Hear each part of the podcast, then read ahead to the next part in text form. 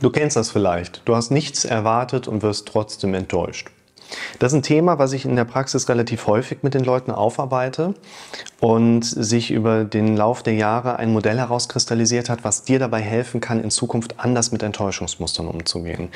Eine Sache, wie ich gerne in der Praxis dann starte, ist erstmal darzustellen, wir haben eine Art Pendel, Manche sehen da drin auch ein Hinterteil, das ist jetzt ein Pendel und wir haben auf der rechten Seite meinetwegen die Erwartungshaltung.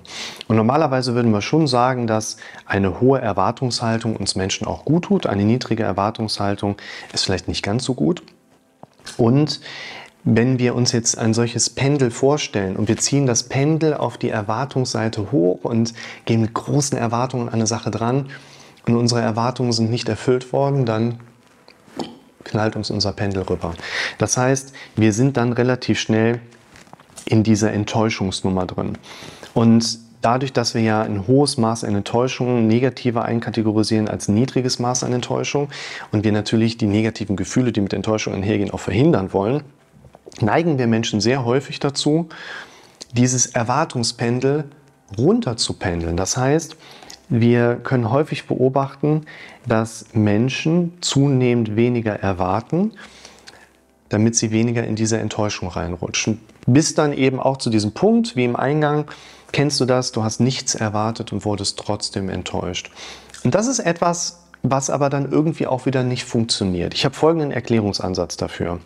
Was ich ganz häufig beobachten kann bei den Leuten ist, dass die Enttäuschungsseite von diesem Pendel in dem Sinne keine Skalierung zulässt. Es gibt natürlich Sachen, die hauen einen total aus dem Lautschen, Traumainhalte. Ich habe in den ganzen Jahren in der Notfallrettung natürlich auch viele traumatisierende Menschen äh, kennengelernt und vor allen Dingen auch traumatisierte Menschen kennengelernt.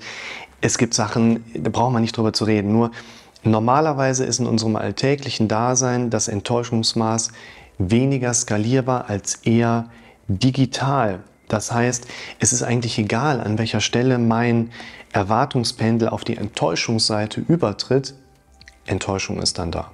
Und eine der Wege, die ich da herausdefinieren würde, ist, mit dir, ähm, diesem Maß an Enttäuschung, mit der Enttäuschung kommen wir einfach besser zurecht wenn wir uns nicht davor schützen, enttäuscht werden zu können, sondern wenn wir eine positiv aufgestellte Resilienz haben, wenn wir Erfolgserlebnisse haben, wenn wir uns in unserem Leben wohlfühlen, mit uns selbst in einer Kongruenz unterwegs sind, also zum Beispiel auch unsere persönliche Integrität hochgehalten ist. Und das ist etwas, wo ich eher sagen würde, das kommt nicht daher, dass wir unsere Erwartungshaltung möglichst niedrig halten, sondern das kommt, glaube ich, eher daher, dass wir da gerne auch mal mit hohen Erwartungswerten arbeiten. Jetzt haben wir nur das Problem, dass wir häufig die Erwartungshaltung ja an jemanden richten.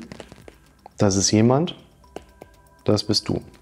Und in dem Moment, wo du eine Erwartungshaltung an jemanden richtest, eröffnest du halt automatisch das Modell, dass es zu einem positiven, leider aber auch zu einem negativen Feedback kommen kann. Gerade wenn du eine Erwartung an jemanden richtest, der sagt, nö, mache ich nicht mit, ist halt die Nummer zu Ende, ist der Drops gelutscht.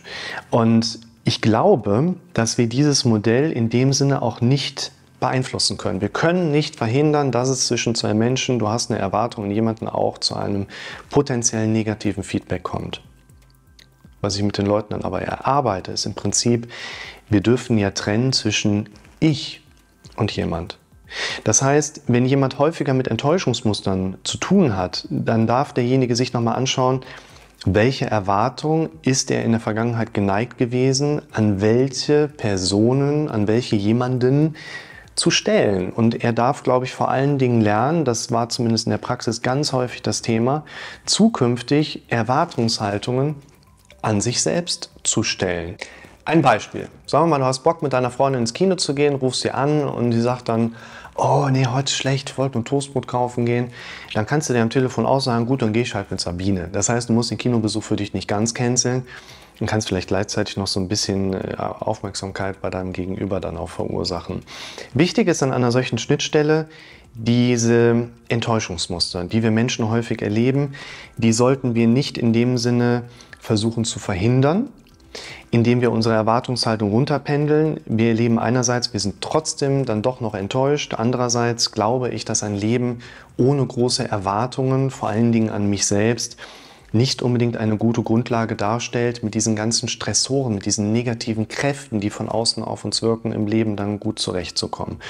Und was du dir auch immer wieder vor Augen führen solltest, ist, stellst du gerade eine Erwartung an jemanden, oder stellst du gerade Erwartungen an dich selbst? Und ich glaube, dass es ganz vielen Menschen in dieser Bewusstseinsebene sehr hilfreich sein kann, sich in Zukunft mehr Gedanken darüber zu machen, an wen sie zuletzt diese Erwartungen gerichtet haben, an wen sie diese Erwartungen vielleicht auch in Zukunft setzen sollten und vor allen Dingen auch, welche Erwartungen jemand in Zukunft vielleicht auch verstärkt an sich selbst setzen kann.